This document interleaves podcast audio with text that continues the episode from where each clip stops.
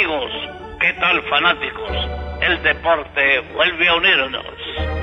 Esto es Juan Viene en la Pelota, un podcast de últimas noticias.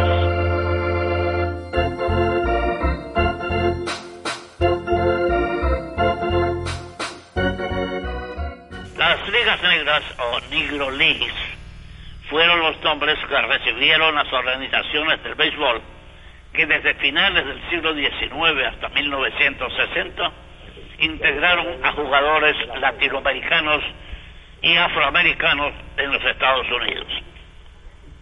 Este fin de semana, el sábado 8, hará 100 años de la fundación de la Liga Nacional Negra, organizada por Andrew Ruth Foster. En esta liga, con los New York Yankees negros, jugó en 1946 el único venezolano que figuró en ese béisbol, el primera base zurdo para batear y para tirar, Carlos Terremoto Ascanio. Se había ganado ese apodo por sus tremendos batazos en la pelota de Venezuela.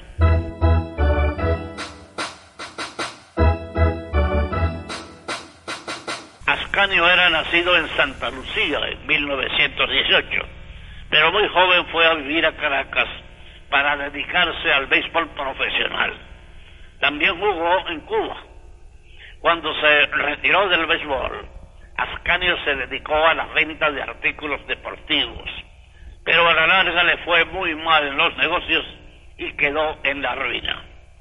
Lo encontraron tirado en una acera del centro de Caracas, anémico por mala alimentación, y murió poco después en un hospital. Ocurrió en 1998. Había cumplido sus 80 años. El año pasado fue elevado al Salón de la Fama del Béisbol de Venezuela, Carlos Terremoto Ascanio. El béisbol de los negros surgió en Estados Unidos porque al terminar la guerra civil en 1865, creció de manera descomunal tanto el amor por el béisbol como la discriminación racial. La expulsión de los jugadores negros de grandes ligas surgió en 1887, cuando Adrian Cap Anson, manager y primera base de los Chicago White Stockings, se negó a jugar y amenazaba con llevarse a su equipo si no sacaban del terreno por ser negros al pitcher Moses Fredwood Walker y a su hermano Wally, outfielder. Eran equipos de la American Association. Andrew Rob Foster y su Liga Nacional Negra son considerados los más relevantes puntos de apoyo que tuvo ese béisbol. Foster había sido el mejor lanzador negro durante la primera década del siglo XX y fue manager y propietario de equipos.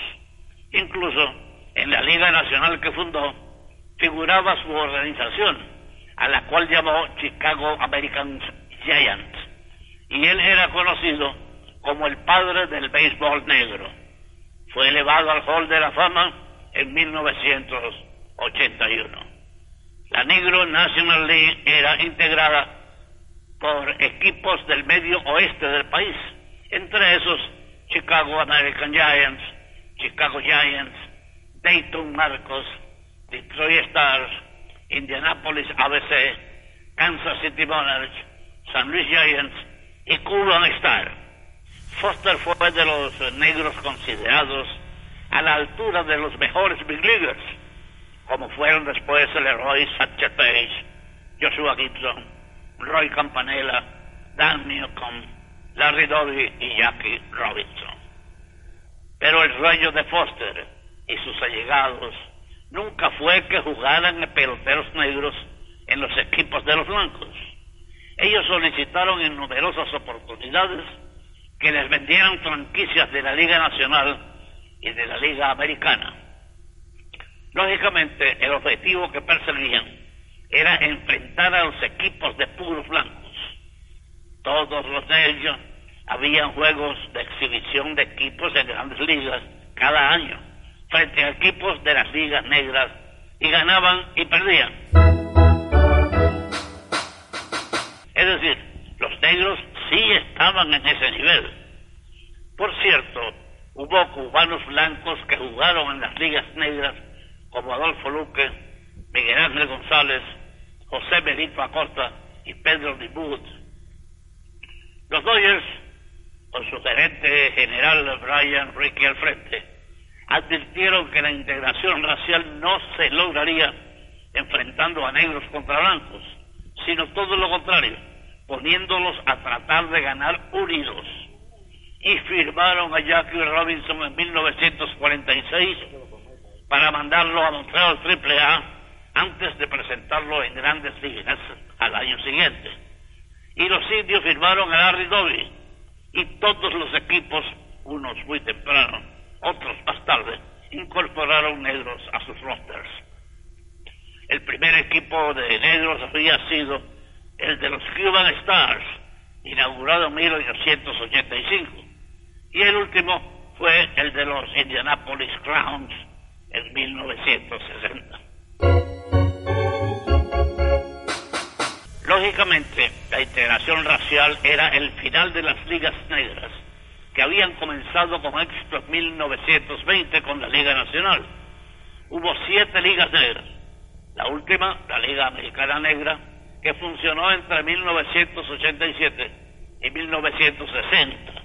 Pero desde 1950 ya no era una liga negra, sino que los equipos se iban de barnstorming, o sea, de gira, a ver en cuáles ciudades conseguían con quién jugar. El arribo de los negros de las mayores, desde luego que abrió la puerta a muchos nativos de Latinoamérica, porque como es natural, también eran discriminados todos los negros de habla hispana. La integración cambió el juego por completo. Por ejemplo, si se cuenta a Babe Ruth como blanco, seis de los siete primeros honroneros en la historia son negros. Barry Bonds sacó 762 honrones, Henry 755, Babe Ruth 714, Alex Rodríguez 696, Willie Mays 660, Albert Pujols 656, Ken Griffey 630. Y de los seis primeros en robos de bases, cuatro son negros. Ricky Henderson robó 1.406 bases. Lou Brooks, 938. Billy Hamilton, quien jugó entre 1888 y 1901, 914. Ty Cobb, 892. Tim Raines, 808. Bill Coleman, 752.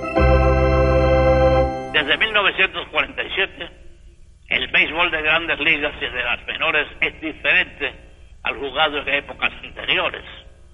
Los negros trajeron la ferocidad de Bob Gibson lanzando, la seriedad y serenidad de Mariano Rivera en cierres de juegos, los vuelos de Ricky Henderson entre base y base, el poder y el dominio de la zona de strikes de Barry Bonds, la calidad extrema todo el juego de Derek Jeter, el empeño de César Tobar por ser Big Leaguer, los bates inquietos de Tony Oliva y Orestes Mini Miñoso, el poder de las muñecas de Hank la seguridad de Salvador Pérez para el home plate, la elegancia y el carisma de Willie Mays, el dominio de Pedro Martínez, los espectaculares movimientos de Juan Marichal. Aquel esfuerzo de las ligas negras, que para muchos puede parecer un fracaso, ha sido un tremendo éxito. Los negros que desde 1947 han jugado y juegan en las mayores han sido producto directo o indirecto de aquel béisbol de organización desorganizada, pero jugado con el corazón más grande que quepa en un estadio. Por eso este sábado 8, digamos todos a ritmo de victoriosos. Feliz centenario de la Liga Nacional Negra. Han sido 100 años de muchos negros valiosos en el béisbol en todas las categorías. Gracias amigos por oírme. Todo lo que comienza termina, pero volveré. Juan Veneros verá en el próximo programa.